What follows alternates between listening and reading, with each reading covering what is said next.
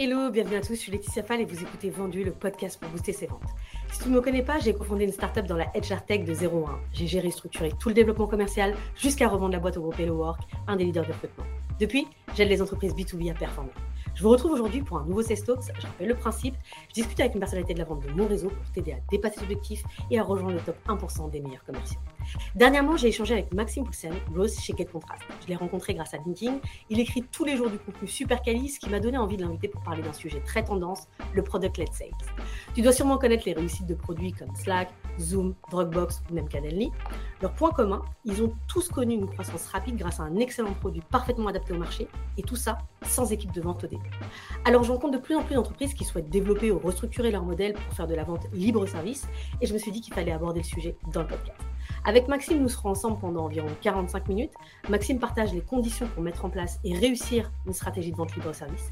Il va me détailler aussi également comment convertir les utilisateurs en clients et aussi comment il a réussi en un an à créer du contenu tous les jours sur LinkedIn qui convertit. C'est ta dose de culture sales. Bonne écoute. Hello Maxime, ça va? Très bien, et toi Ouais, super. Bah, écoute, je suis très contente de t'avoir dans le podcast, surtout que c'est un peu une exclusivité parce que tu t'exprimes exclusivement généralement en anglais et tes contenus sont juste incroyables. je les suis vraiment attentivement. Et bah, du coup, voilà, j'avais trop envie de t'avoir dans le podcast et surtout que tu puisses partager bah, tout ce que tu sais, tout ce que tu fais au plus grand nombre et notamment à la scène française. Je pense que ça méritait de prendre le temps là-dessus. Merci beaucoup, ravi de ravi d'être là et, et avec plaisir. Cool. Euh, bah, du coup, une des raisons principales pour lesquelles j'avais envie de, t'inviter dans le podcast, c'était sur cette affaire de, de vente libre-service, qu'on peut appeler aussi également product-led growth. Je vais te laisser d'abord, en fait, te présenter, parce que tu te présentes en tant que growth. Mmh. genre, voilà, qu'est-ce que tu fais concrètement? Bonne question, ça. Euh, c'est une question que je me pose tous les jours. ok, alors moi, moi, je suis gross. Qu'est-ce que que ça veut dire gross? Alors déjà, moi, j'aimerais faire une petite distinction avant de commencer. C'est que le gross avant le product market fit n'existe pas. C'est-à-dire que si tu fais de la grosse et que tu es pré-product market fit, tu fais pas de la grosse, tu fais du go to market. C'est une distinction qui est importante à faire parce qu'on n'est pas sur les mêmes, euh, les mêmes objectifs, sur les mêmes missions. Euh, quand on fait du go to market, on cherche, ça c'est typiquement quelque chose que que tu dois connaître dans le sales. On cherche la meilleure façon de distribution de produits, on cherche son ICP, ses personas, on cherche sa, sa, value propre, les pain points, etc. Alors que quand on parle de grosse, tu vois, et qu'on parle vraiment de la définition fondamentale du grosse, on parle de euh, maximiser la distribution d'un produit en utilisant la méthode scientifique. Comment on fait? On émet une hypothèse. Je crois que en faisant A, B, C, D, je vais avoir euh, D, E, F, G, et on teste. Ça, c'est vraiment les fondamentaux de la grosse, tu vois. Le problème, c'est que bah, pré-product market fit, tu n'as pas le volume et tu n'as pas les connaissances pour émettre des hypothèses ou les valider. Tu vois? Donc là on, là, on arrive dans une problématique où bah, on ne peut pas trop tester early stage. Et donc, ça, c'est une réalisation que moi j'ai faite récemment, c'est que bah, pré-product market fit, en fait, tu es plutôt obligé de, te reposer sur des, ce que j'appelle moi des big bets, tu vois? C'est des gros paris. Qu'est-ce que moi, je pense va marcher sur, euh, sur deux mois, sur trois mois, sur six mois? Et c'est plutôt sur ce type d'expérimentation qu'on fait. Donc, tout ça pour dire que nous, chez Contrast, on est pré-product market fit. Donc, moi, je suis du go-to-market. je considère que c'est une. Euh, non, ça, c'est important ce que tu dis parce que euh, moi, en fait, avant ça, j'avais mon. Enfin, avant de, de, de lancer mon activité et d'accompagner les boîtes sur du sales, j'avais ma boîte, j'étais directrice mmh. commerciale et on a fait une connerie avec mes associés. C'est qu'on avait recruté un profil growth euh, au moment où en fait, et en fait, on attendait à ce qu'il fasse des résultats de malade mental, alors qu'on n'était mmh. pas forcément dans une phase où on avait euh, bah, déjà, du coup, validé notre product market fit.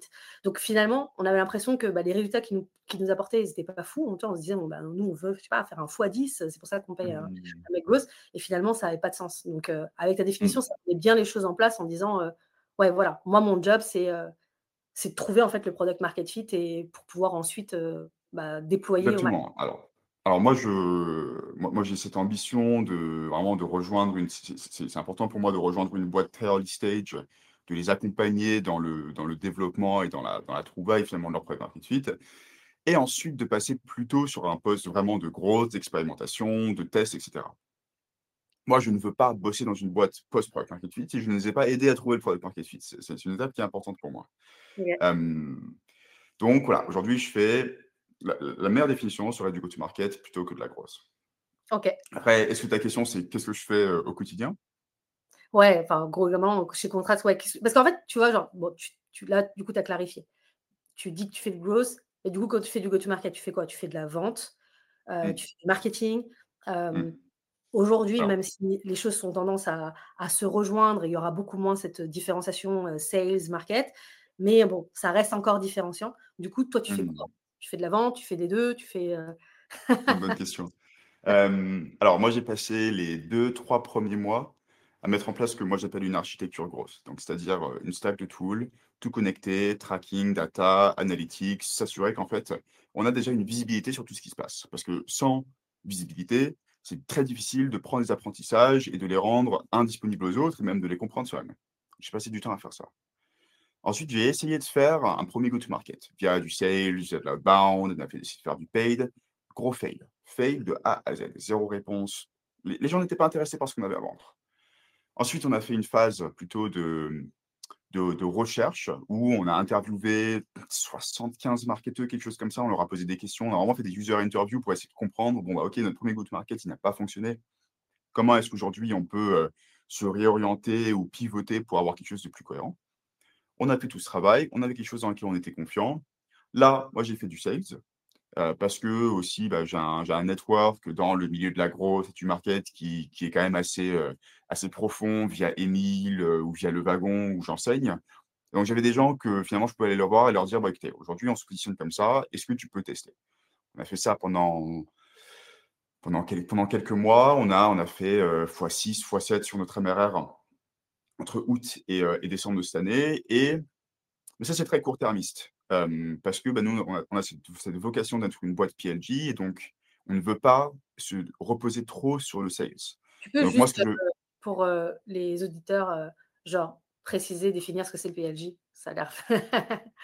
Ça, on, pourrait en parler pendant des heures, euh, mais je dirais que la définition la plus simple, c'est une euh, motion go-to-market, donc une façon de, de distribuer son produit, où c'est le produit qui fait la majeure partie du travail. C'est le produit qui sert à faire de l'acquisition, c'est le produit qui sert à faire de la rétention, c'est le produit qui sert à faire de l'activation. En fait, c'est c'est vraiment une organisation. Alors, il faut que ce soit structurel parce que ça ne peut pas être qu'une stratégie. Il faut que ça vienne. C'est extrêmement important que ce soit top-down, c'est-à-dire que ce soit que ça vienne des, des C-level, des exécutifs, et que ce soit instillé aux équipes qu'on ait une boîte où le produit prend en fait une place cœur dans le marketing, dans la tech, dans les sales, dans absolument tout ce qu'il y a autour. Euh, bon, ça, on, on- on pourrait vraiment en Ouais, parler pendant des heures. On- en tout cas, en tout cas, tu veux parler de, de self-serve tout à l'heure, donc euh, on, aura l'occasion d'en discuter. Et euh, donc moi, ce que je fais, c'est que depuis décembre, on a plutôt cette vocation de bah, comment est-ce que nous, on peut pousser des gens dans le produit, en self-serve, sans qu'ils aient besoin de parler à des sales, sans qu'on ne soit trop, euh, qu'on se repose trop sur l'outbound. Donc moi, qu'est-ce que je fais depuis décembre? produit énormément de contenu, heu, parce que ça, c'est une, une manière de du go-to-market qui est extrêmement scalable et qui, heu, qui compound. Alors, j'ai j'ai pas le mot en français, mais voilà, si on augmente de 5 tous les mois, en fait, c'est très difficile d'avoir du du compounding avec du sales, hem, alors qu'avec du contenu, du SEO, des trucs comme ça, c'est un petit peu plus simple. Heu, je travaille aussi beaucoup sur notre positionnement. Là, on est en train de refaire tout notre site web de A à Z, tout notre positionnement, vraiment tout le je sais pas si notre site web récemment, mais on vient de ressortir la nouvelle version. Hem et on travaille aussi sur des, projets de re de de relaunch, que ce soit un relaunch du branding ou que ce soit un relaunch product hunt ou voilà, des des trucs comme ça pour, heu, essayer de driver les gens à nous, sans que ce soit nous qui allions vers eux. Est-ce que je peux juste te Heu, poser une question? Parce que du coup, moi, c'est très clair, mais tu disais, voilà, en fait, tu avais une, tu une vous avez une conviction de vouloir faire du PLG, et donc de pas, heu, forcément vous servir de de de de sales tout de suite pour pouvoir vendre. Ça, c'est une décision que vous avez prise dès le départ? C'est parce qu'en fait, vous vous dites que votre croissance sera exponentielle plus rapidement? Peut-être que c'est plus dur maintenant, mais après ça ira beaucoup plus vite.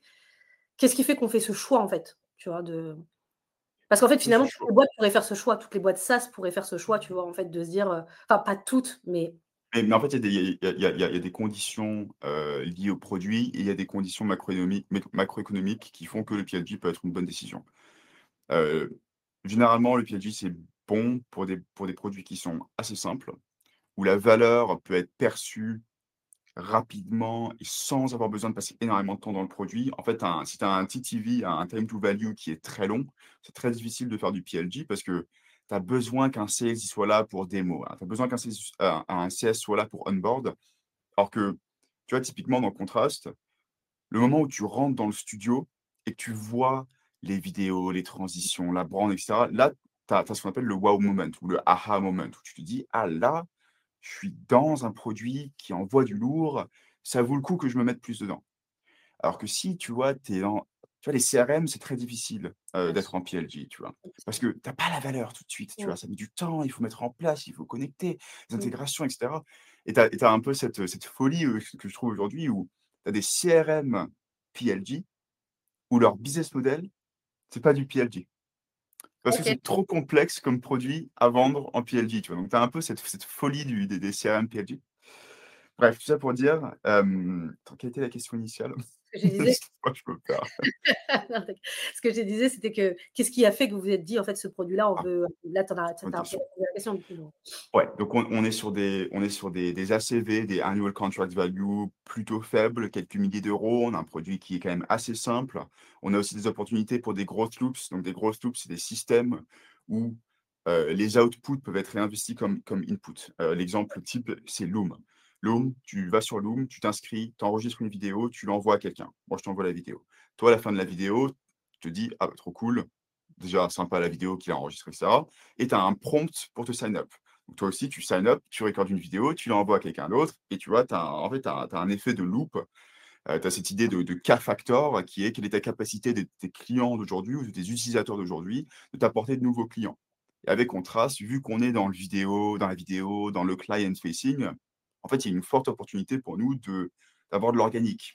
Encore une fois, les CRM, pas trop, tu vois. Tu partages surtout pas ton CRM avec des gens extérieurs, tu vois. Non, donc, pas, pas ça. donc, ça dépend vraiment du produit, de la valeur, de tout ça. Salesforce, tu vois, ils ont des contrats qui sont vachement plus élevés. On parle de dizaines, voire de centaines, voire de millions d'euros à l'année. Jamais de la vie, quelqu'un va lâcher une CB à un, million d'euros, tu vois. Ça marche pas comme ça. Tu as besoin de contrats, tu as besoin d'appels d'offres, tu as besoin de tout ça. Nous, non. Nous, tu arrives dans le produit, tu peux l'utiliser gratuitement. Une fois que tu as dépassé les limites gratuites, tu mets ta CV, pas besoin de nous, de nous parler. Et donc, c'est, euh, euh, ça laisse la place à du PLG. Tu vois. Ok, très clair. Bah, du coup, en fait, c'est une bonne transition parce que, en fait, comme je disais, une des raisons pour lesquelles j'ai envie de t'inviter, c'est que une des problématiques de beaucoup, beaucoup d'équipes mmh. euh, de vente ou d'organisation, c'est de se dire voilà, on a plusieurs offres. On a mmh. des offres, ce que j'appelle enterprise, ou en fait sur des paniers extrêmement élevés. Et puis on a mmh. des offres en fait, qui sont beaucoup avec un panier moyen plus faible, qui mmh. sont des portes d'entrée. en mmh. tout cas, beaucoup aussi également de, de, de produits SaaS créent en fait un peu ce truc-là où tu arrives par une, par une porte où tu vas payer 300 balles, 400 balles, etc. Et, et en fait, pour ça, bah, beaucoup de boîtes, je le dis parce que j'en accompagne pas mal, bah, ont des sales, tu vois. Mmh. de sales, parfois deux, trois sales, plus un customer success, etc. C'est une trop grosse machine pour un panier. Donc finalement, même s'ils font beaucoup de ventes, au final, ils perdent beaucoup d'argent. il n'y a pas de ROI. Et du mmh. coup, euh, en parlant avec des gens de plus en plus, bon, euh, beaucoup de personnes disent ouais, j'aimerais en, tout cas trouver un modèle pour faire de la vente libre-service euh, et que ce soit mmh. simple. Par contre, c'est toujours difficile de se dire ok, comment tu construis ça? Comment tu arrives à construire ça à côté de ton enterprise? Et du coup, bah, en fait, je pense que tu es la meilleure personne pour pouvoir parler de ça. Toi, aujourd'hui, c'est quel conseil tu donnerais à ce genre de boîte qui voudrait en fait justement segmenter la distribution en fait de leurs offres. Avant de répondre, j'aimerais te donner un, pour moi ce qui est l'exemple phare de exactement ce que tu racontes. Et tu dois connaître la boîte Clearbit. Oui. enregistrement de data, etc. Eux, ils passent à l'étape de dessus. Eux, c'est même pas qu'ils vendent des produits à 300 euros par mois ou par an.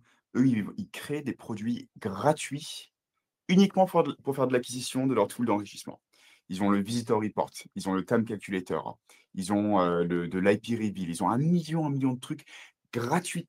Gratuits. Le Visitor Report, c'est mon, mon préféré, il est complètement 100% gratuit, juste pour faire l'acquisition pour le produit principal. Donc là, tu arrives dans un, premier aspect qui est, ben, en fait, le faible coût et potentiellement la gratuité de ce produit va faire une augmentation d'awareness pour ton produit principal. Donc ça, ça va faire, ça aura un effet de bord qui sera, bah, quand les gens viendront pour le produit principal, même s'ils n'utilisent pas les produits gratuits, ça aura fait du bruit, ça aura fait du buzz. Et donc ça, ça devrait faciliter euh, le, le- le, euh, l'achat du, du produit. L'achat du bon produit. Exactement. Ensuite, donc, comment est-ce qu'on fait pour euh, distribuer ou réduire justement le besoin de sales sur des produits qui sont peut-être à plus faible panier moyen Là, on, il y, a, il y a une distinction importante que j'aimerais faire qui est le, le self-serve, le, fait que, ton- que le produit soit en libre service, ce n'est pas du PLG. C'est un outil pour Ah, faire ok. du PLG. C'est une, distinction qui est importante. Il y a des boîtes qui sont PLG qui ne sont pas self-serve. Je donne un exemple euh, type. Tu peux faire du hardware en PLG. Tu peux pas self-serve, tu peux pas au magasin. Tu peux pas au ma- au magasin récupérer le produit gratos Ah, et tu le casses et tu reviens payer si tu l'aimes bien.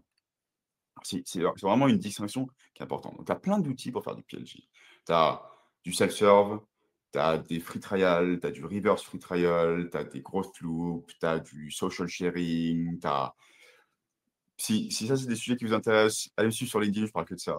ouais. Donc, vraiment, ça, c'est... euh, euh, et, et- et donc, tu vois, on arrive un peu à, euh, bah, ok, si, si le self-serve, c'est pas du PLG, qu'est-ce que le PLG? Et moi, moi, ça me... et je trouve que le, on on a parlé tout à l'heure de, en fait, qu'est-ce que c'est euh, en termes de stratégie go-to-market. Mais pour moi, il y a un, fondamental euh, presque psychologique qui est, euh, ça c'est une phrase de Léa Tarin, qui est aussi une, une superbe créatrice PLG. Je suis énormément d'ailleurs. elle est Elle est incroyable. chef, chef's kiss. Elle est, euh, et puis moi, je la connais, en- je la connais très bien. Elle est, c'est une, c'est une femme exceptionnelle en plus. Euh, et et c'est donc c'est cette phrase, c'est show don't tell. Et en fait, c'est cette idée que bah, si le produit va convaincre les gens de l'a- de- d'acheter le produit, je, je vais éviter de- d'utiliser trop de, de, de le ou de là.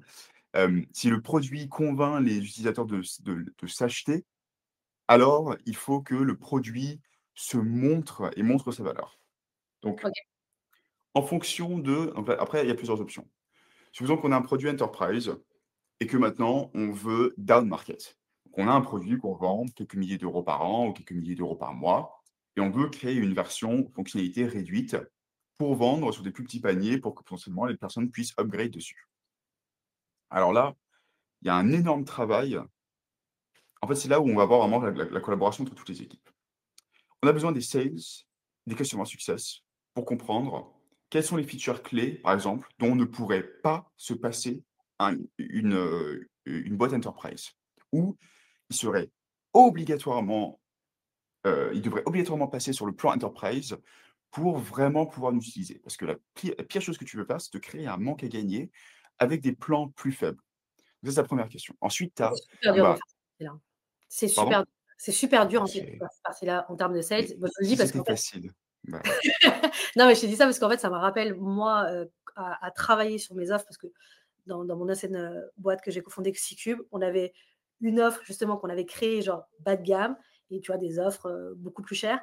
Et en hmm, fait, à chaque fois, tu vois, genre à chaque fois que je mettais une feature dans le bas de gamme, bah, du coup, j'avais mes ventes voilà, qui s'écroulaient. Et à chaque fois que je l'enlevais, bah, j'avais en fait, euh, bah, du coup, le, truc où l'utilisateur trouvait, ouais, bof, tu vois. Et genre, en fait, ah, c'était des c'est- retours comme ça pendant un an, deux ans, où, en fait, euh, avant de trouver le truc. Et donc, ça, c'est la partie la plus, la plus complexe, tu vois. Genre, eh ben, il y a une, une très bonne solution à ça. Alors, ce que tu, là, là, ce que, ce que ce que tu expliques, c'est en fait du feature getting. Donc, en fait, c'est dans, dans le cas où c'est un oui ou un non, tu vois. Mais tu as, et, et pour beaucoup de boîtes, ces opportunités de faire ce qu'on appelle du usage-based pricing. Donc, en fait, c'est du pricing en fonction de l'usage. Ça, c'est un truc qu'on voit qui se répand de plus en plus, où en fait, naturellement, tu es obligé de payer plus lorsque tu scales. Je te Mmh. donne l'exemple avec Contrast, je t'en donnerai des autres. Euh, Contrast, aujourd'hui, c'est une plateforme de webinar. Plus tu as de gens qui regardent, plus tu payes. Mmh. Si tu es une toute petite boîte de deux personnes et que tu fais des webinars a 10 personnes, bah, tu utilises gratuitement à vite toutes les fonctionnalités. Tu es Penny Lane, où tu fais des centaines et des centaines de viewers par mois, et bah, tu vas payer quelques centaines d'euros par mois. Segment, c'est pareil. Plus tu envoies d'events sur Segment, plus tu payes. Euh, Amplitude, c'est pareil. Plus tu as de MAU, plus tu payes. Et en fait, ça, ça, ça fait que bah, en fait, il y a une corrélation entre la valeur perçue et le et la valeur, monétaire de ton produit et ça, en fait, c'est c'est beaucoup moins binaire que ce, oui ou non. Mais des boîtes qui n'ont pas le choix, tu vois? Donc ça, ça peut ça peut être compliqué. Donc, ça, c'est donc pour pour essayer de de revenir, et reprendre un peu de recul. Donc si tu si tu fais du down market, tu prends un produit qui existe déjà, là, c'est uniquement de la j'imagine que si tu es en train de faire du down market, c'est que tu es post product market fit, parce que ça serait un un peu absurde de vouloir étendre ton marché. C'est soit un pivot c'est soit un pivot, soit une extension de marché. Si c'est si pré-product market fit et que c'est une extension de marché, c'est trop tôt. Heu, sinon, c'est un pivot et là, on parle de complètement autre chose. Mais, voilà, une forte compréhension de, de quoi les uti de quoi les utilisateurs ont besoin. Ensuite, tu as besoin des équipes produits pour dire: «OK, bah, comment est-ce que finalement ils utilisent le produit? Comment est-ce qu'on peut remanier le produit ou créer une expérience d'onboarding ou des emails d'onboarding ou un ou un chemin d'onboarding pour en fait pousser les personnes au moment de réussite, au aha moment, au wow moment, à vraiment à ce moment après on arrive à la question de, heu, comment on définit l'activation? L'activation, c'est un terme qui est relativement flou et généralement, c'est un peu lié au aha moment ou wow moment qui est, bah, quand est-ce que la personne a compris ce que fait le produit, tu vois? Ouais, quand elle a Nous, par capté exemple elle a capté ce que ça allait changer dans sa vie. Pour moi, c'est exactement. voilà. Je donne un exemple avec Folk. Folk, c'est, heu, la personne a ajouté, je sais plus si c'est 10 ou 100 contacts, mais c'est un CRM, tu vois? Il a ajouté de la donnée dedans, ils ont compris la valeur, voilà. Hem, pour, heu, pour Miro, c'est ils ont créé quelques whiteboards et ils ont invité quelques membres de l'équipe pour collaborer. Ça, c'est Mmh. activation et donc maintenant pour, pour pour arriver sur un des thématiques qui sont un petit peu plus opérationnelles, bah, bien évidemment, il y a un gros enjeu data. Parce que si on va pousser des gens dans le produit heu, sans qu'on les accompagne, bah, généralement, on va avoir plus de personnes qui viennent et donc, bah, il y a des questions de tracking d'événements et de data et de comment est-ce qu'on peut, nous, on peut leverager ça pour avoir un outreach qui va être plus pertinent et plus spécifique. Donc, heu, en fonction du volume, le le les low hanging fruits, les les opportunités les plus, les plus «puissantes» entre guillemets, ça va être bah, je vais voir les personnes qui ont activé et qui ont pas payé et en fait, là, la vente, elle se transforme plus en consult en une vente consultative qu'est une vente qui convainc. Je n'ai pas le je j'ai pas fait l'adjectif, tu vois? non, en fait, si en gros, si je dois traduire un peu en en en langage sales, heu, c'est en gros j'essaie de traduire en langage sales. C'est-à-dire que dans un premier cas, en fait, tu es vraiment dans une logique de closing, de conviction, donc à à essayer de de répondre à toutes les objections pour, faire en Mmh, sorte que la personne se dise: «OK, j'ai plus d'inquiétude, go, je vais dans ce produit-là, je l'achète». mmh, Et dans ton deuxième cas, c'est en fait: «OK, j'ai compris en fait à quoi ça va me servir, j'ai compris que ça va changer ma vie, mmh, globalement. Maintenant, j'ai juste besoin de savoir comment l'utiliser le mieux possible pour en retirer le plus de valeur». C'est OK. exactement ça et donc ce que tu peux faire, par exemple, donc les les les plus grosses opportunités, bien sûr, ça va être les gens qui ont qui ont activé qui ont pas payé, tu vois? Et là, ça va être: «Bonjour X, j'ai vu que tu avais utilisé le produit, hem» J'ai vu que votre boîte utilise HubSpot, mais que vous n'avez pas connecté un tes HubSpot. Heu, tiens, un guide sur comment le faire. Je serais ravi de prendre 10 minutes pour t'aider.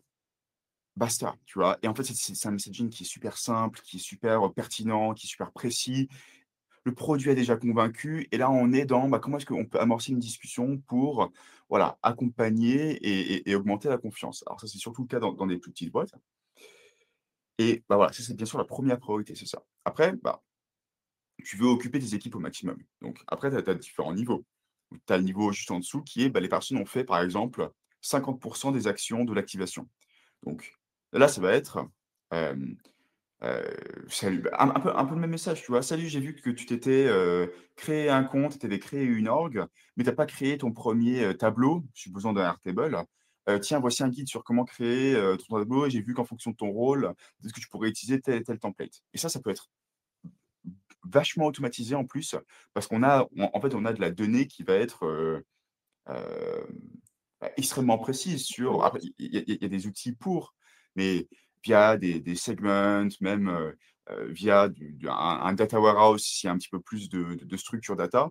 En fait, on peut savoir exactement le chemin que suivent les personnes et même donner un peu un dashboard de sales pour dire: «Bah, tiens, regarde, si toutes les personnes qui ont sign up cette semaine» et on pourrait les prioriser avec un score. Donc, tu as, cette notion de. Toi, tu, tu dois connaître, j'imagine, les MQL et les SQL.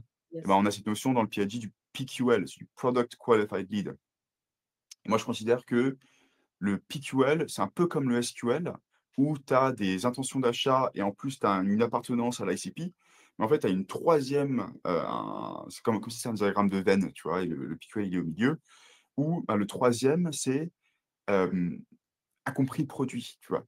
Activation, utilisation produit, récurrence, etc. Et là, tu sais que bah, tu es, plein dans le mille, tu vois. C'est intention d'achat, bonne personne, comprend le produit. Là, il faut juste, tu vois, c'est la, c'est la flèche, là, tu vois. Il faut juste envoyer la flèche en, plein milieu de la cible. Ok, bah en fait, c'est trop cool. maintenant, genre, je te pose la question dans ce genre de mode, parce que en fait, je, je vois pas mal de, de, de, sales aussi également se poser cette question. Aujourd'hui, en fait, ça voudrait dire dans ce genre de modèle, le job en fait d'un sales aujourd'hui, c'est quoi en fait Tu vois, genre, est-ce qu'il sert à quelque chose?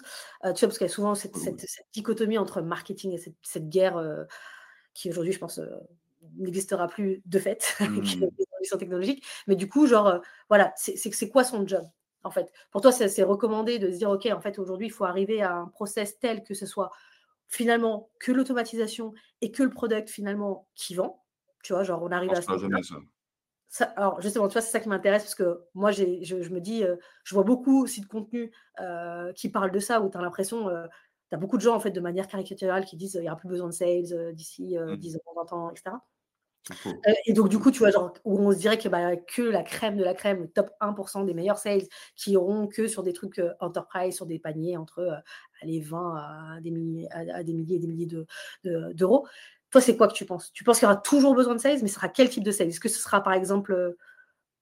En fait, en, fait le, le, le bas panier B2B ressemblera de plus en plus au B2C. Ce qui est certain, c'est que tu auras plus de sales qui vendront des contrats à 20 balles par mois. Il n'y a, pas intérêt. Il n'y a, pas intérêt. Tu vois, ça, c'est, il n'y a, aucun doute là-dessus. En revanche, même sur des contrats à quelques centaines d'euros par mois, il faut généralement quelques touches. En fait, c'est là où le, le, sales, il se transforme. Bah, c'est comme ce que tu disais tout à l'heure. En fait, le, le sales, il se transforme de quelqu'un qui convainc à quelqu'un qui accompagne, qui apporte une consultation, qui apporte une expertise, qui est capable de partager les bons contenus, qui est capable d'être empathique, tu vois, avec, avec la personne, à dire, bah tiens, sans que ce soit creepy non plus, tu vois, mais à dire, bah tiens, j'ai vu que tu avais fait ça, ça, ça, ça, ça. On a remarqué que les personnes, dans ton cas, de ton poste, de ton type de, métier, euh, avaient énormément de succès avec ça, ça, ça. Voici les use cases. Et en fait, on est vachement moins. En fait, moi, je considère que ça va ça va créer un, plus gros gouffre entre les mauvais sales et les bons sales. C'est ce que c'est ma croyance aussi, ouais. ouais. C'est-à-dire qu'aujourd'hui, plein de sales, alors j'aime pas trop dire ça parce que en vrai, la, réalité, c'est qu'il y a beaucoup de gens qui disent ça, mais en réalité, c'est. Alors je parle vraiment de la France, mais genre en France, il n'y a pas tant de personnes qui sont capables d'accompagner des sales pour qu'il y ait en fait une masse de personnes qui soient de bons sales. Donc c'est mmh. pas qu'à cause des gens, ça je le dis. Mais Là où tu as raison, c'est qu'il y a pas mal de sales aujourd'hui qui se disent sales, mais au final ne sont pas des sales. Et, euh, euh, et, du coup, ils ont juste le titre, mais ils ne le sont pas. Et du coup, mmh. genre, justement, en fait, dans ce changement, ils risquent d'avoir de la casse parce qu'en fait, ils risquent de. Enfin, en fait, c'est-à-dire que. On, Enfin, il y a beaucoup de gens qui sous-estiment sur le fait que tu dois connaître. Moi, je, enfin, quand j'avais ma team sales, je leur disais, en fait, les premiers qui doivent connaître parfaitement leurs produits, les usages, mmh. les usages de ses clients, c'est les sales. Voilà. C'est-à-dire que ton offre, ok, c'est cool, tu la connais. Euh, la proposition de valeur, c'est cool. Mais si tu n'es pas capable de dire à quelqu'un comment il peut gagner 20 euh, fois plus de temps, comment il peut être encore plus riche, comment il peut être euh, encore meilleur grâce aux produits et notamment dans son environnement, c'est surtout ça qui est important. C'est pour ça que j'aime bien quand tu dis Genre... Avec la spécificité de son cas d'usage, de son industrie, de son use case, de, de tout quoi. ça demande vraiment de bosser. C'est plus genre en fait, ok, tu apprends ton pitch par cœur et tu le et tu et tu le et tu vas le le délivrer à, à, pas mal de gens comme ça. Mais moi, tu vois, je trouve qu'effectivement, ça va faire la différence entre les bons et les mauvais sales. Mais en tout cas, pour les bons sales, ça sera aussi également plus intéressant et ça va rendre ce mmh. côté moins ingrat. Parce que je pense que, bon, enfin, je sais aussi que je crois que enfin, tu es américain et, français. Moi, je vais souvent aussi aux États-Unis. Et du coup, il y a un moment où, en fait, aux États-Unis, il y a cet amour du closing. Il y a cet amour de la compétition, etc. C'est pas forcément le cas en France. Et donc, du coup, les gens se trouvent que c'est un peu dur. C'est mmh. chiant d'être sur ton téléphone et d'avoir ce, ce, goal. Moi, j'adore ça, mais je pense que je suis, une je suis, je suis rare là-dedans. Et du coup, je pense qu'en fait, ce nouveau chemin, il y a plein de gens, et tu vois, des customer success qui pourront complètement avoir cette dimension sales. Tu sais, parfois, ils étaient un peu schizophrènes, avoir l'impression qu'ils faisaient que de la relation client, mais en fait, aujourd'hui, probablement, ce sera les meilleurs sales, en fait, tu vois, d'une boîte, mmh.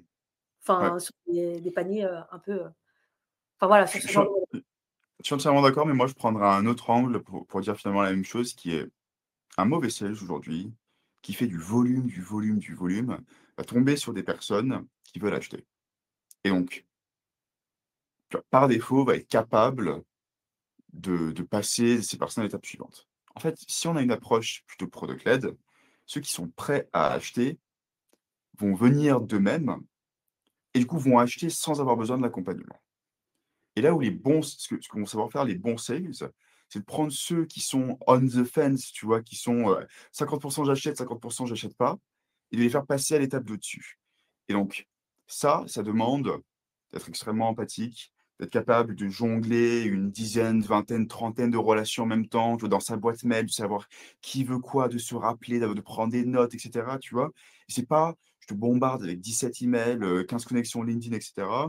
Et j'espère tomber sur la personne qui veut. C'est bah, comment est-ce que moi, je peux t'accompagner au prochain level Et ça, c'est la distinction entre, bah, déjà, un, parce qu'on pourra faire un robot bientôt, et deux, quelque chose qui est, pour moi, fondamentalement humain, tu vois, qui est cette capacité à être extrêmement empathique et, à amener les gens avec nous.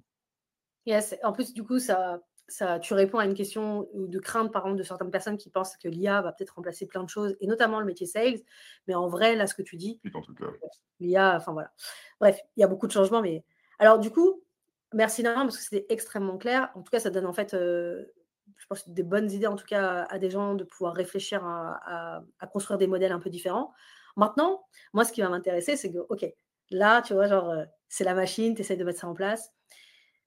Ce qui est cool, c'est que, ce que je disais un peu tout à l'heure, ça va résoudre un problème, enfin, ça résout un problème, en fait, qu'on a depuis je ne sais pas combien de temps, c'est l'alignement des équipes. Je te dis ça parce que mmh. même moi, je pense que mon ancien associé qui était dans le product, je pense que c'était la personne que, j'aimais le moins dans la boîte, même si je l'adore. mais tu vois, genre, en fait, on a forcément des, des, comme dans toutes les boîtes, mais des, des frictions. Pareil sur la partie marketing.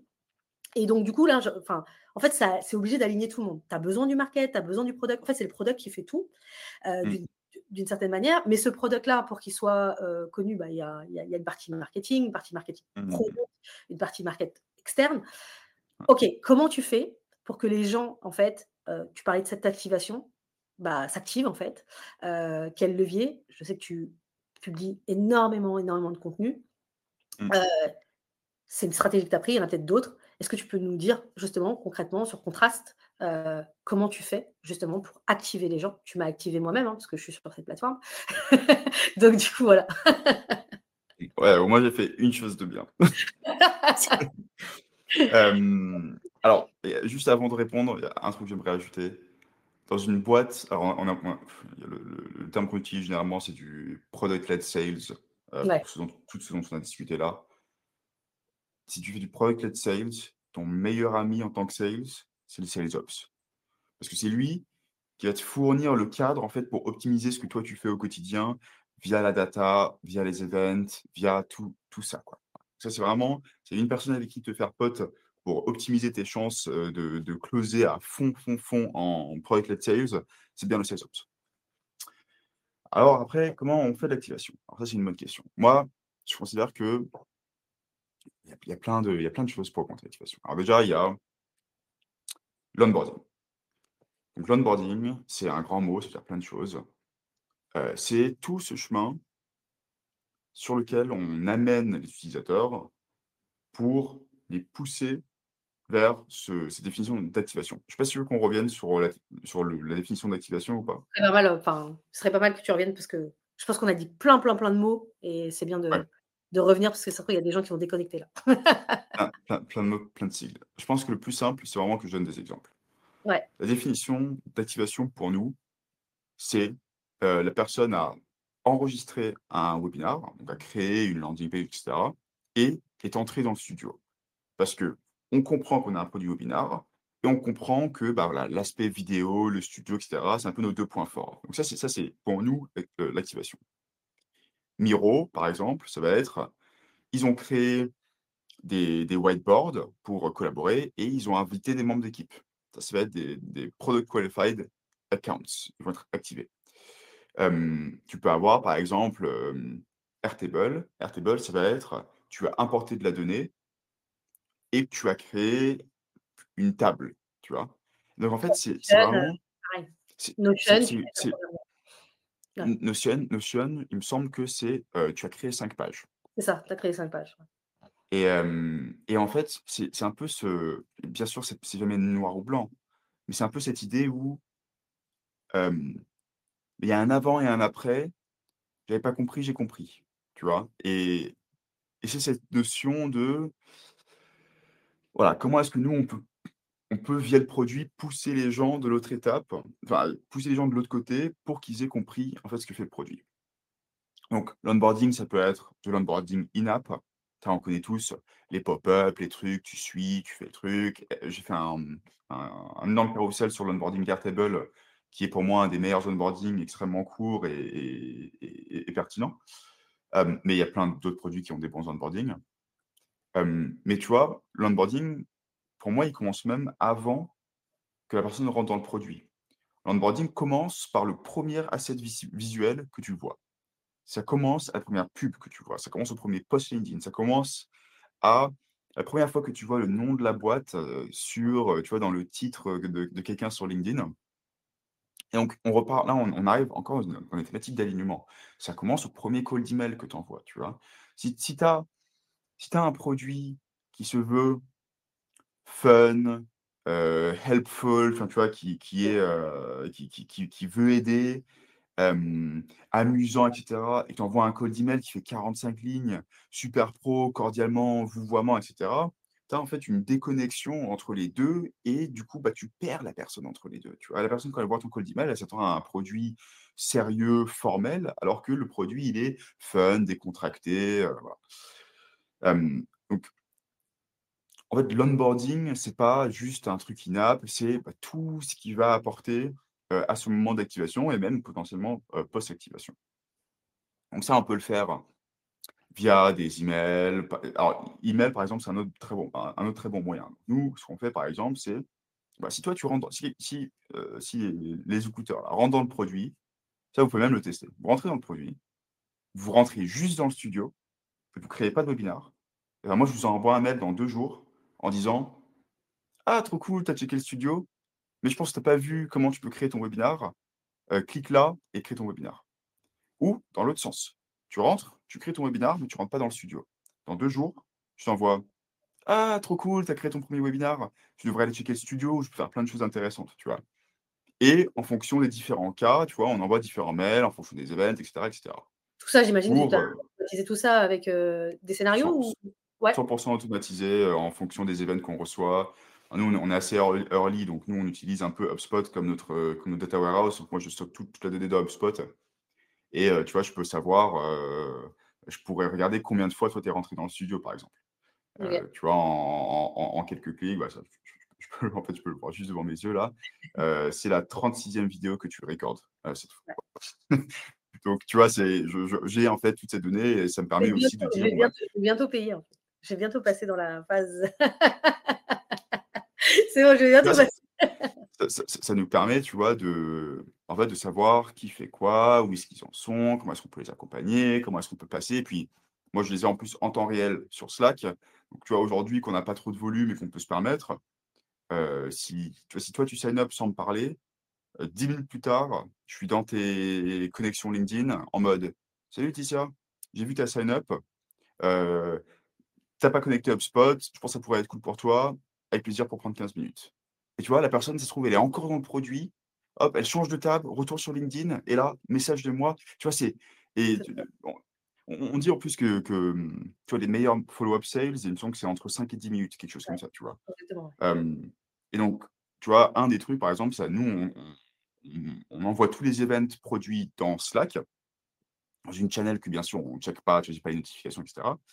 Mais je peux aller regarder, bon, bah, à quoi ressemble le chemin d'un utilisateur? Qu'est-ce que l'utilisateur a fait ou pas fait? Est-ce que ça, c'est un gros utilisateur qu'il faut que j'active tout de suite?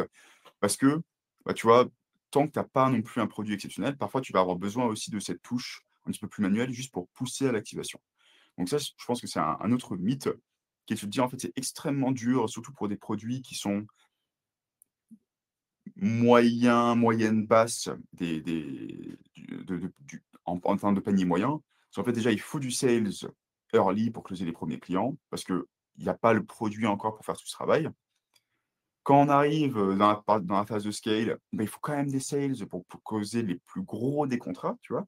Qui vont jamais se faire en self-serve et ensuite, une fois que tu as un produit de malade mental, bah, là, tu vas vouloir, hem, aller upmarket et il va encore falloir des sales pour, heu, vendre upmarket, tu vois? Tu as plein de boîtes, heu, Notion, par exemple, ils ont une équipe sales. Heu, Miro, c'est une boîte qui est extrêmement product led, ils ont des équipes sales. En fait, à tout moment, Toutes tu es boîtes obligé ils ont, ils ont des sales à un moment donné sur des paniers un peu importants, enfin. pas Slack. Slack, Slack c'est le et contre-exemple ultime. Il me semble qu'ils ont pas un seul sales. Je sais plus à qui Même j'en sur hein. de Ah, l'enterprise, des boîtes à des à des ah ouais? Je sais plus à qui j'en parlais l'autre jour, mais j'ai dit Waouh! avec une confiance, absolue, heu, je parlais justement de, de de du passage de l'enterprise et cetera. Je dis: «Ouais, heu, Notion, Miro, Slack». La personne m'a dit: «Non, non, j'ai parlé au head of je sais plus quoi de Slack, ils ont pas de sales». Donc, je pense que Slack, c'est un des un des seuls contre-exemples. OK, trop, trop Mais bien. bon, Slack, c'est du c'est du super, heu, c'est pas des gros contrats du tout, tu vois? Même en enterprise, heu, c'est c'est pas beaucoup, tu vois? Mmh mh. OK. Du coup, tu as donné pas mal d'éléments. Tu as pas trop parlé de content, mais en fait, genre, moi, ce que que j'aime bien dans ce que tu dis, c'est qu'en fait, heu, effectivement, là, enfin, la vente, c'est, est un peu équivalente à l'expérience que le produit a envie de donner. Donc Mmh. c'est, voilà, que ça commence là-dessus. Il y a pas de dichotomie entre, ce que la personne va vivre en tant qu'expérience de vente et expérience produit. Heu et pareil pour l'expérience market, si on parle de tu disais même avant, heu, la première publicité, le premier LinkedIn et cetera et cetera. Donc tout est aligné en fait. Donc les équipes en interne sont alignées, mais aussi également tout est aligné en termes d'expérience qu'elles souhaitent donner, heu, voilà. OK. Alors je vais te poser une question avant qu'on passe peut-être sur LinkedIn et cetera. Qu'est-ce qui te fait comment tu tu fais pour te dire: «OK, ça marche, ce que je suis en train de faire»? Heu, parce que tu vois, genre, encore une fois, tu dois toujours doser d'en faire, mais pas en trop en faire. Donc forcément, il y a des moments où tu vas faire des tests et cetera. À quel moment tu qu'est-ce que tu suis comme KPI pour te dire: «OK, là, en fait, c'est le minimum que je dois faire pour, Mmh heu, du coup, attirer du monde et heu, arriver à ce moment-là d'activation»? Moi ou des boîtes qui font du product sales? Ce que tu veux. En le truc, c'est que le truc, c'est qu'en pré-product market fit, en fait, les KPI ne sont pas une fin en soi, mais sont un outil pour atteindre le product market fit. Et du OK, coup, nous, c'est plutôt c'est pas, heu, moi, j'ai pas de KPI, aucun. Moi, tout ce que je regarde, c'est un le MRR. Alors c'est un les sign up, combien de gens ont poussé dans le produit. 2 MRR, est-ce que ça génère du revenu? Et 3 d'une manière un peu plus, heu, qualitative, à quel point est-ce qu'on crée des gens qui sont fadas de notre produit, tu vois? Ça pour OK, moi, c'est vraiment les les 3 3 éléments fondateurs à partir desquels on peut construire une boîte de malade mental, tu vois? Mais ce sont des indicateurs qui sont, c'est ce qu'on appelle des trailing indicators. C'est-à-dire qu'il y a un retard entre ce que tu fais aujourd'hui et l'impact que ça a sur ces indicateurs. Et donc c'est tu vois, moi je suis pas là à la fin de la semaine à dire: «OK, combien j'ai eu de sign up? J'ai pas atteint, heu, l'objectif, du coup j'ai foiré quelque chose». Non, parce que je fais pas des choses qui sont directement liées à l'augmentation du nombre de sign up. C'est ce que j'ai fait il y a 3 semaines qui va avoir tu vois, j'ai fait un post, bon, il y a y des il y a des contre-exemples. J'ai fait un post viral, heu heu, jeudi, heu, qui a fait, heu, 350 000 vues où je mentionnais Contrast. On a eu, heu, 40 sign-up produits, tu vois? Et ça, ça a été, en en 2 jours. Ce qui ce qui est enfin, on a on a 4-5 par jour normalement. C'est une une augmentation, énorme. Mais c'est pas contrôlable ça, tu vois? Ouais. C'est quelque chose donc c'est, donc Ouais, c'est toujours difficile pré-product market fit. Alors après, la si la question c'est plutôt post-product market fit, bah, c'est ça dépend de ce que tu veux faire. Est-ce que tu regardes KPI en tant que ops? Est-ce que tu regardes KPI en tant que sales? en tant que sales, moi, je regarderais la manière dont les sign-up évoluent, la manière dont les PQL ou les PQA, Product Qualified Leads ou Product Qualified Accounts évoluent, pour savoir si, en fait, bah, le produit, il fait un meilleur taf pour augmenter le nombre de PQA et donc me faciliter la vie euh, plus bas. Parce que du coup, tu as le gros bucket des sign-up, tu as un plus petit bucket à l'intérieur des, des PQA qui va être en fait les, les, plus simples à les récupérer. Donc, toi, ce que tu veux, c'est te faciliter la vie à terme. Tu vois donc, tu veux que le produit s'améliore, etc. Euh, et après, bah, il y a aussi pour moi une grosse question de bah, quelle partie de ton, de ton revenu vient uniquement du self-serve, de gens à qui il n'y a pas besoin d'un seul touch. Et en fait, si ce chiffre-là augmente, c'est qu'en fait, ton, ta stratégie product-led et, et, et, no touch, eh ben, elle fonctionne. Tu vois, c'est que tu as une capacité aujourd'hui à apporter les gens au stade de paiement, au stade de client, sans qu'ils bah, soient obligés de passer par toi. Après, côté produit, tu as toutes les métriques d'usage produit, MAU, Monthly Active Users, Daily Active Users, taux d'activation, taux de complétion d'onboarding. Enfin là, on peut en parler pendant des heures. Il y a des, millions de, de KPI. En tant que sales, je pense que les premiers mentionnés, ça me paraît être les plus, les plus pertinents. Ok, nickel. Donc, du coup, on va faire une transition. Tu as parlé de 350 000 vues sur un, sur un post. Euh, en tout cas, bah, déjà, félicitations. Bon, moi, je t'ai connu comme ça, en fait. Je t'ai connu sur LinkedIn. Euh, tu fais énormément de contenu. Euh, tu publies tous les jours du contenu. Après, moi, ce que j'apprécie énormément, c'est qu'il y a plein de gens, évidemment, qui publient tous les jours du contenu. Mais toi, ton contenu, il est genre juste. tu vois, on a toujours des références quand on fait des trucs. Tu fais partie de mes références. Je me dis, mais voilà, il faut que j'ai cette rigueur, en fait, de créer toujours du contenu, en fait, hyper quali tous les jours. franchement, c'est incroyable. Du coup, j'aimerais en fait tu m'en parles déjà parce que tu sais, je me dis, mais waouh, genre c'est assez incroyable parce qu'en fait, voilà, vraiment, euh, chaque jour, tu vois, genre, euh, y, a, y, a, des trucs plus, plus légers, c'est normal. Mais tu vois, je, me suis jamais dit. Heureusement, hein, franchement, euh, déjà, j'ai, déjà, j'ai pas trop de vie parce que je publie tellement. Alors, si en plus ça devait être un carrousel de 35 pages tous les jours, là, je dormirais même pas, tu vois. Donc, non, mais par contre, je me dis, mais attends, mais comment il fait Tu vois, et genre, tu vois, genre, moi, c'est pas trop mon truc, l'écriture, je suis plus vidéo, mais par contre, genre, mon goal, c'est de réussir à faire ces espèces de mini-cours que tu fais sur des carousels. Bref, en tout cas, je vais fermer la parenthèse pour que justement t'expliques vraiment voilà, ta stratégie, parce que c'est ton canal d'acquisition principal, en fait, LinkedIn. Alors, pour contraste, non. Pour contraste, c'est un bonus. c'est vraiment, tu vois, ça nous apporte aujourd'hui des clients. En fait, aujourd'hui, mon LinkedIn, ça nous apporte 10 à 15 de notre MRR. Ce qui n'est pas beaucoup tu vois. C'est pas mal, c'est pas mal. Euh, mais ça, c'est un touch point sur 50% de notre MRR. C'est-à-dire que j'ai remarqué que 50% des gens qui nous achètent me suivent sur LinkedIn, tu vois.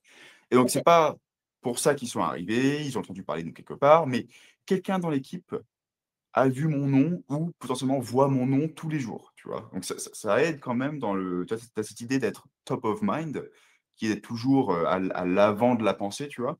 Bah, LinkedIn, ça aide vachement. Euh, mais c'est mon canal principal d'acquisition pour bah, ce que moi je fais. Parce que moi, je fais, j'ai mon CDI chez Contrast, je fais du freelance, je fais du freelance grosse, je fais de l'advisory grosse, je fais du freelance automation, du freelance data, je fais du freelance grosse eng, euh, je donne aussi des cours et je fais du ghostwriting. Euh, pas tout le temps, c'est plutôt, bah, tu vois, aujourd'hui, en soi, j'aurais pas besoin de les faire. quand les opportunités viennent à moi, bah, je les prends. Tu vois, là, par exemple, en ce moment, bah, je suis ouvert à prendre un client en ghostwriting parce que j'ai arrêté avec mon ancien parce qu'il était, il pas assez motivé et ça m'embêtait de passer autant de temps à écrire pour qu'il ne réponde même pas aux commentaires. mais, mais tu vois, le fait de publier tous les jours, bah, ça me permet, un, de faire un peu d'acquisition pour Contrast, deux, de me faire de l'acquisition pour des missions freelance ou du ghostwriting, des trucs comme ça. Trois, si jamais un jour je veux monter une boîte, aujourd'hui j'ai 22 000 followers, euh, je pense arriver à 45 ou 50 ici la fin de l'année. Euh, tu vois, si jamais, si jamais demain je veux lancer une boîte, tu vois, une petite boîte à 20 balles par mois, ou tu vois, là je vais sortir par exemple, j'ai sorti mon guide LinkedIn, j'ai 6000 mots, je fais 5000 vues dessus. Là, je vais ressortir une deuxième version qui va faire 10 000 mots, 12 000 mots, et je vais le vendre, tu vois, entre 50 et 100 euros. Si je fais 10 ventes par mois, bah, ça me fait un petit complément de revenu quand même, tu vois?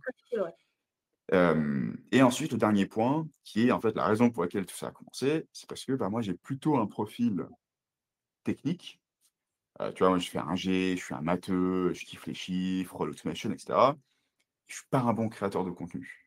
Du coup, je me suis dit: «Bon, bah, là, il faut que je compense un peu de ce côté-là» et je me suis dit: «Bon, bah, tu sais tu sais pas écrire, écris tous les jours pendant, longtemps et tu vas apprendre», tu vois?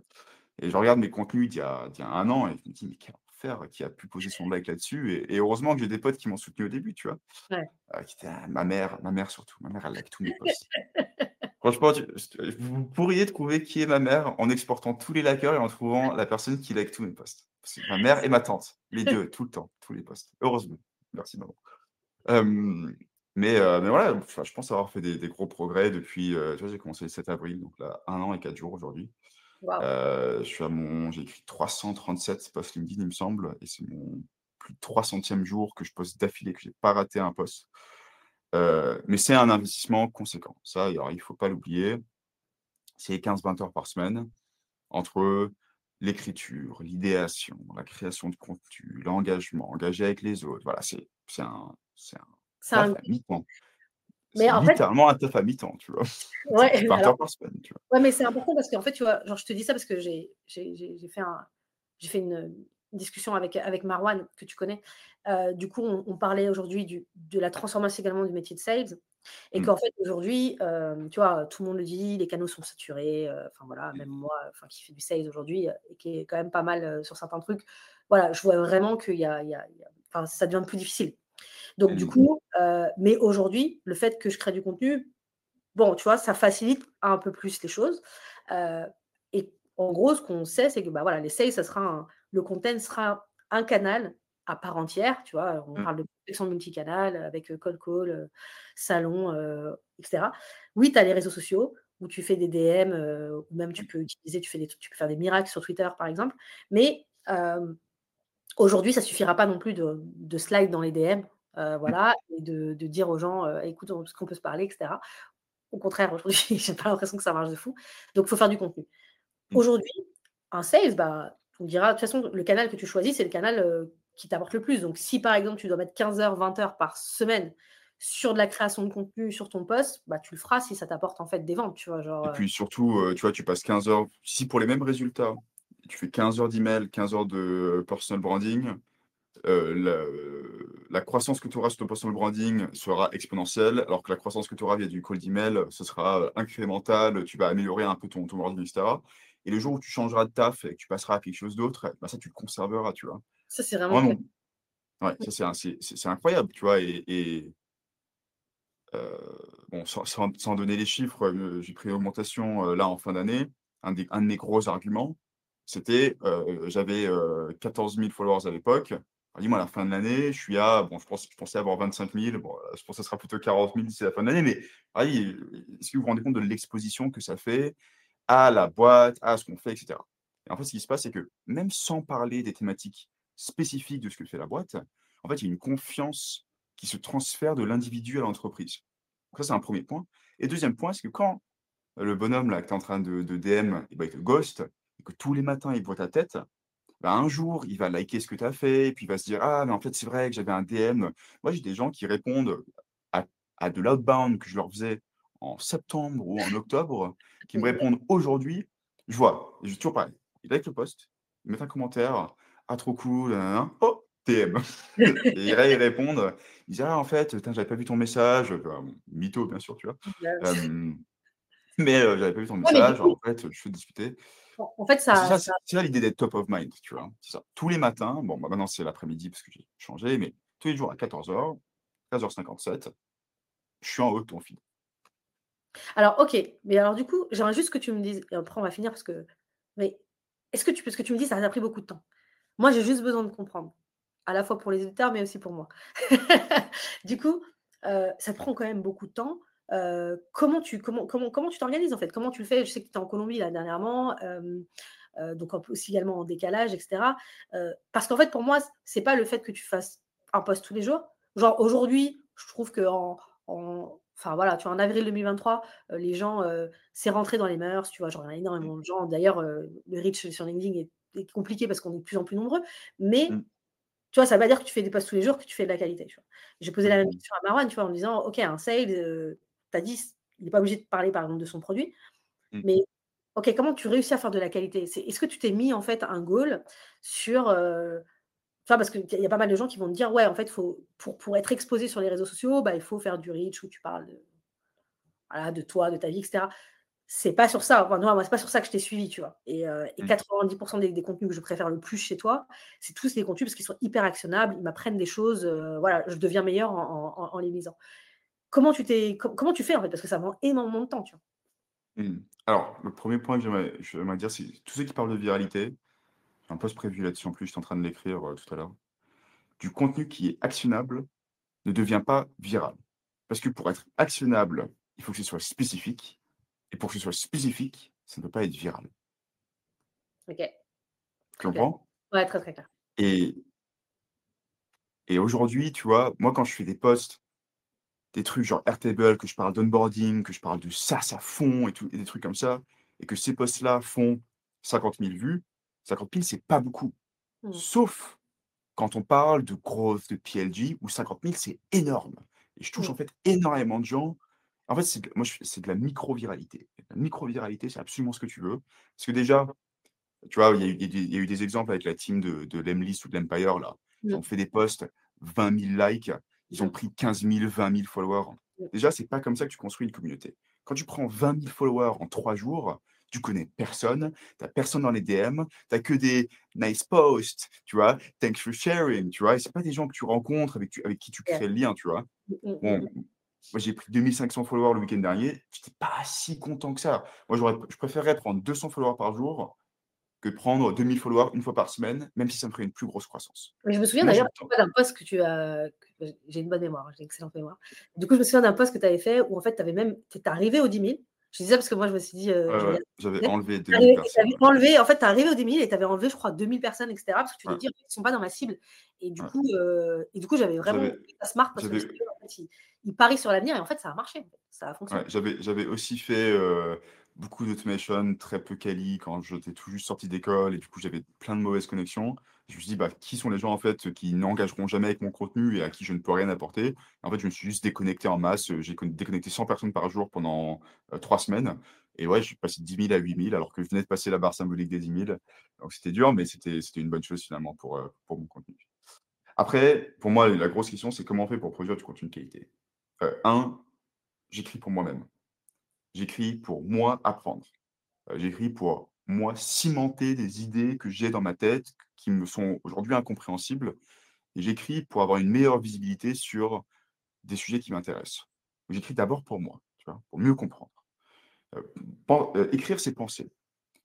2, je publie jamais quelque chose dont je suis pas fier et pardon, plutôt que que je n'aimerais pas lire. Je publie des mèmes, je publie des blagues, je publie des trucs à la con. Moi, ça me fait rire, tu vois? Et t'inquiète, je suis le 1er à liker tous mes posts. Ça veut pas Moi, dire que tout le monde va aimer. moi, je l'ai moi, je l'ai pris ton truc ça. En fait, je me suis dit: «C'est De c'est quoi? de liker». Je je je like maintenant mes posts. En fait, je me suis dit, en fait et parfois je les like pas parce que je suis pas forcément fière de mon de mon post, mais du coup, je trouve que c'est un bon truc, heu, à c'est marrant à faire. C'est devenu un réflexe. Je pense que vraiment que ça change pas grand-chose au à l'algo. Mais, hem, mais ouais, Oui, c'est marrant en fait, moi je grand-chose. Ouais ouais. et heu et le 3e truc, c'est, heu, que je note toutes mes idées et toutes mes idées en temps réel. J'ai un backlog de 350 idées de posts. J'ai plus d'idées de posts que j'ai écrit de posts. Donc entre du contenu que je repurpose, donc genre une fois par mois, je vais voir tous mes contenus d'il y a 3-4 mois. Je récupère ceux dont je suis le moins fier. J'essaie de faire un peu une moyenne, heu, biaisée entre, ma fierté plus le succès que ça a, plus le succès que je pense que ça pourrait avoir. J'en prends que je retravaille et je me rappelle, on en avait parlé dans mes commentaires. J'avais demandé si tu te rappelais du fait que je me repur que je repurposais des posts et il me semble que tu m'avais dit: «Non». Le fait que tu te rappelles du du post que j'ai fait il y a s il y a il y a 6 mois où j'ai dit que j'avais enlevé 2 000 personnes, mais que tu te rappelles pas que je repurpose des posts, ça montre qu'en fait, tu peux reprendre des idées. En fait, il faut vraiment prendre une idée et la dire 1000 fois, tu vois? Mais avec des angles différents, des approches différentes, des mots différents et c'est comme ça, en fait, qu'on ancre les idées. Donc moi, je pars du principe que 1, bah, les gens la plupart des gens, ils se rappellent pas. 2, tous tes nouveaux followers, c'est pas ils ont jamais vu et 3, si c'est un bon message, au pire, s'ils le voient 2 fois Ça reste dans leur tête, c'est cool et heu et voilà. Exactement, il faudra un rappel. Donc c'est vraiment dur de produire du contenu de qualité. C'est quelque chose qui se travaille, qui s'apprend et et c'est un un combat de tous les jours. Le mieux, c'est d'écrire tous les jours, c'est la meilleure façon de faire. avant, j'écrivais mes posts pour la semaine. Maintenant, j'écris en flux tendu aussi parce que je suis pas malin et que j'ai pas le temps. Si j'avais le temps, je le ferais, mais là, j'écris généralement le soir pour le lendemain ou le matin pour, pour 14 heures. mais c'est aussi parce que je sais que je suis capable de sortir un post en 30 minutes. Que tu me mets 30 minutes, tu peux sortir un post, ça c'est sûr et certain. J'ai toujours un peu des postes de secours. si je m'en sors pas, qu'il m'arrive une connerie, un truc comme ça, j'ai toujours un, un swipe file, par exemple. ça, donc, je, je dis à personne. Mais si tu me vois poster une pub, tu vois, personne bien. Non, je rigole, tu, ça va t'écouter.